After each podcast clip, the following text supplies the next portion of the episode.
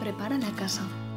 Empezamos hoy el tiempo de Cuaresma, un tiempo de preparación para la Pascua del Señor, unos días de gracia para preparar el corazón, días de oración, ayuno y abstinencia. ¿Cómo he empezado yo este tiempo litúrgico? Dándome cuenta de mi debilidad, de que soy limitada. Ya estaba yo con mis planes de este año vivo la Cuaresma a tope, mentalizada de que el miércoles de ceniza iba a ayunar y precisamente ayer en clase empecé a encontrarme mal y aquí estoy, en la cama y con medicación, con lo cual debo alimentarme bien. Acontecimientos así hacen que me dé cuenta de lo orgullosa que puedo llegar a ser a veces, ya que me cuesta dejarme ayudar, aunque esté lejos de casa y sufra porque no sé qué me pasa y tenga que ir al médico sola, cosa que me pone muy triste porque no me gusta ir.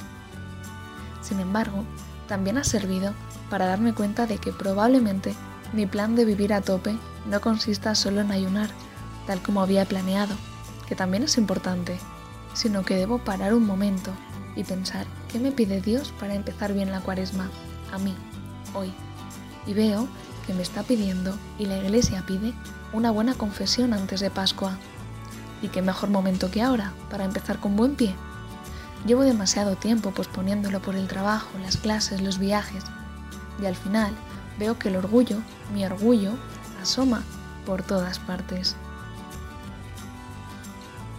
Si tuviera que hacer una comparación, para mí la cuaresma es un cambio de aires en casa. Quizá de pequeña, cuando hacíamos la celebración del miércoles de ceniza en el cole, me parecía la cuaresma como un tiempo tristísimo.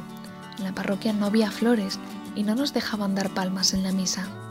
Sin embargo, yo que en este tiempo me he acostumbrado a vivir en varios sitios distintos y me encanta redecorar cada habitación de estudiante, veo que la cuaresma es abrir las ventanas de par en par y dejar que se ventile la casa. Es abrir el corazón a la misericordia de Dios sin reservas, porque Él hace nuevas todas las cosas. Es desprendernos de todo aquello que no nos deja ver lo importante.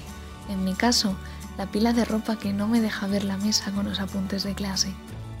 Seguro que tenemos muchas cosas que hace mucho tiempo que no usamos y sin embargo ahí estamos, aferrados a eso que yo llamo, por influencia de mi madre, por si, por si llueve, por si se me rompe el otro, por si me canso del que ya tengo, por si. Y estoy convencida de que fuera hay muchísima gente que daría lo que fuera por ese por si, y lo veo cada día decenas de veces con mis propios ojos. Es lo que tiene vivir en una gran ciudad. También es un tiempo para hacer limpieza a fondo. Quizás si ves la mesilla de lejos parece que esté limpia, pero acércate Quizá tiene una capilla de polvo que por mucho tiempo has dicho, va, está bien así. Quizá también nosotros tenemos cosas que no nos acaban de gustar, que sabemos que deberíamos cambiar, pero hemos dicho, va, así estoy bien. En mi caso, la pereza y la impuntualidad. Así que es un buen momento este de la cuaresma para poco a poco ir pasando el trapo y limpiar aquello que no nos hace bien, aunque haya que rascar un poquito. Y por último, también es tiempo de hacerse la cama bien, no de decir, total, como solo lo veo yo, si está por hacer es mi problema. Lo digo por experiencia, que son ya bastantes años fuera de casa, en los que cierro la puerta de mi cuarto y ahí solo entro yo. Pon cariño en las cosas que hagas, ten siempre tu casa limpia, bonita y con la puerta abierta, para acoger a todo aquel que lo necesite. No te cierres en ti mismo y cierres tu puerta a los demás por no tenerlo todo listo, por no tener la cama hecha, y hazlo con alegría.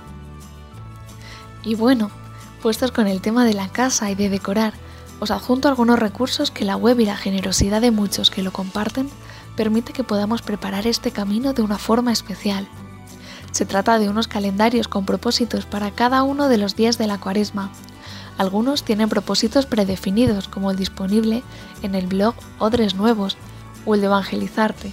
Otros te acercan frases de santos como el de Católicos con Acción y otros los puedes personalizar como este de Blessings, que me encanta, sobre todo para familias con niños, pero que vamos a usar en nuestro piso de estudiantes, del cual os hablaré algún día.